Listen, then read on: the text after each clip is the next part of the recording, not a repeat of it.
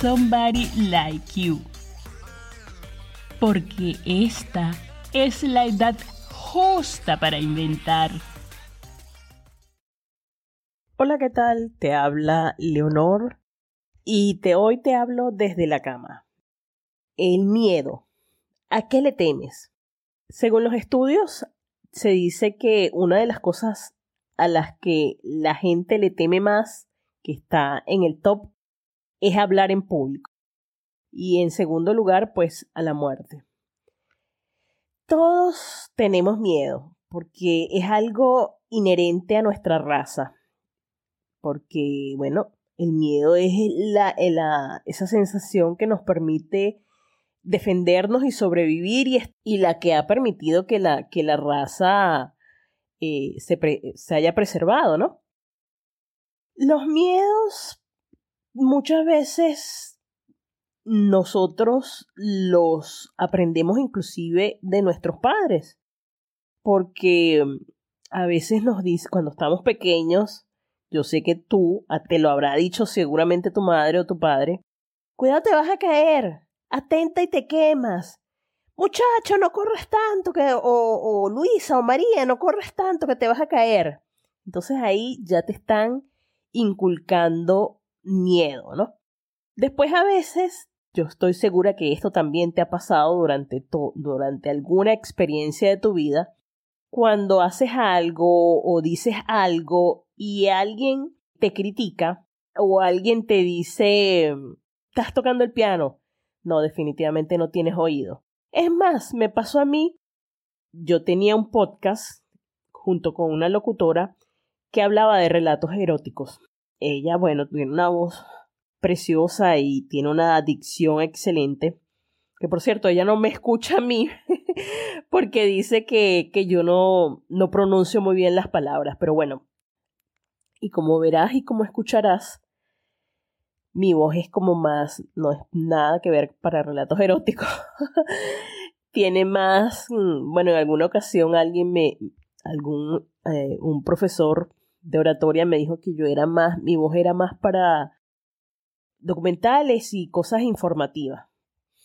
En, de alguna manera, cuando ella me decía, no, es que yo no logro escuchar cuando, cuando tú hablas al micrófono porque tu dicción no es muy buena. Y hubo un, tiempo durante el cual tuve que sustituirla. Y yo me daba latigazos mentalmente porque, aparte de que ella tenía razón, tenía que trabajar muchas cosas en mi dicción, en mi voz, pero eso me tuvo bloqueada por mucho tiempo hasta que empecé a trabajar lo que es la dicción, a trabajar la comunicación y aún hoy en día la sigo trabajando. Entonces, con respecto a los miedos, sí, si alguien en algún momento te critica o te dice algo negativo, está en ti trabajarlo para no bloquear. Fíjate, voy a compartir contigo un cuento que echó el cantante de salsa puertorriqueño Gilberto Santa Rosa, el caballero de la salsa, que hablaba de cuando él tuvo que hacer una audición. Mi país, Puerto Rico, se nos dio la oportunidad de hacer este tipo de show. Y unos cuantos años más tarde, ¿quién diría que iba a estar aquí en Carnegie Recuerdo con mucho cariño, en una ocasión, fui a hacer una audición para una orquesta. Estuve cuatro horas cantando para la orquesta. Y el productor me miró y me dijo, realmente para lo que yo quiero tú no sirves, pero eres buena gente. Y después de esos cuantos años, ¿quién diría? Cuando venía yo para el Carnegie Hall, le dije a una amistad, voy a cantar en el Carnegie Hall. Bueno, como verás, hoy en día Gilberto Santa Rosa es una eminencia en lo que se refiere a quien no conoce a, Gilberto Santa Rosa. en lo que se refiere a la salsa. Con su no desistió en seguir tocando puertas porque de alguna manera estaba consciente de que tenía un talento. Asimismo, es importante conectar con esas historias que nos contamos a nosotros, porque muchas veces ese miedo, sí, está allí para avisarnos, pero también es un miedo que muchas veces nos paraliza. Y entonces, si yo me hubiera bloqueado por todas esas esos comentarios que me dijo la locutora que son, eran ciertos, yo no estuviera ahorita hablando contigo y tuviera este podcast que lo han escuchado, esas personas se han sentido motivadas y espero que tú seas una de ellas. Voy a compartir contigo una frase de Bob Marley. Aquellos que tienen miedo a soñar están destinados a morir. Así que si tienes un proyecto, si tienes algo que el miedo te está paralizando, hazlo, sin pensar mucho en ello. Hazlo. Claro, no te estoy motivando a que hagas algo de alto riesgo, pero si es algo, por ejemplo, por decirte, lanzar un podcast, realizar una receta de un postre, hazlo, inténtalo.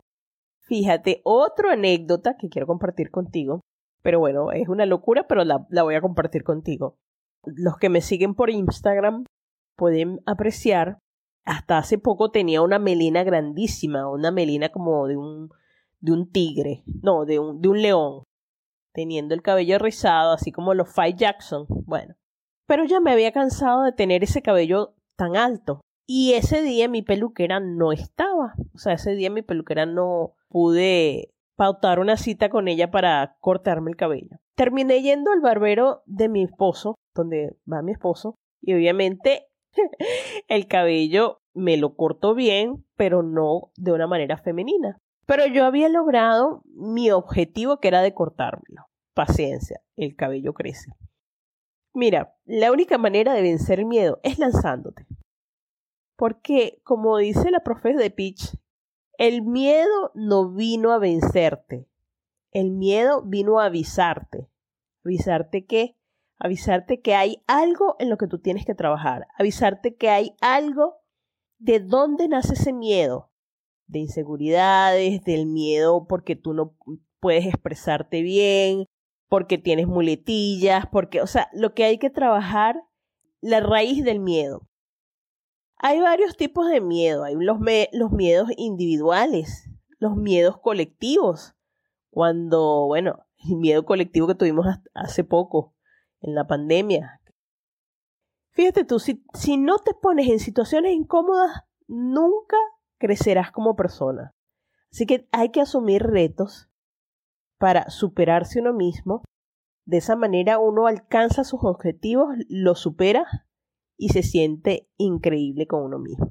No creas tú que yo te estoy hablando aquí como la persona perfecta. No, no, no, no, no. Yo soy igual que tú. Cometo los mismos errores que tú. Simple y llanamente los estoy comunicando por un micrófono. Pero no hay que yo me la sé toda. No, no, no. Y ya para concluir y no hacer esto tan largo, hay tres elementos para enfrentar el miedo. Una es la ilusión, y volvemos a los proyectos, pensar en algo que no existe, pero que tú puedes hacer realidad. Y como tú eres única, pues puedes destacarte en eso que solo tú, con tu magia, tendrá sentido para ti, sino seguramente para alguien más que esté a tu alrededor. O que, fíjate, yo tengo esta ilusión de hacer mi proyecto del podcast porque quiero inspirar a mujeres, quiero motivarlas a que creen proyectos. Me decidí con todo y que tengo mis fallas en la comunicación a comunicar ese mensaje. El segundo elemento sería la, la esperanza. Bueno, acción para hacer esas ilusiones realidad, el recurso que tenemos para afrontar la adversidad. La diferencia está en la posición que tú asumas. Y como si fuera poco, el humor. El humor es, es el santo remedio porque nos libera, es la antítesis del miedo. Espero te haya gustado este episodio, es cortito. Hasta la próxima. Puedes seguirme en la cuenta de Instagram arroba soy Leonor Campos. Te espero en la tribu.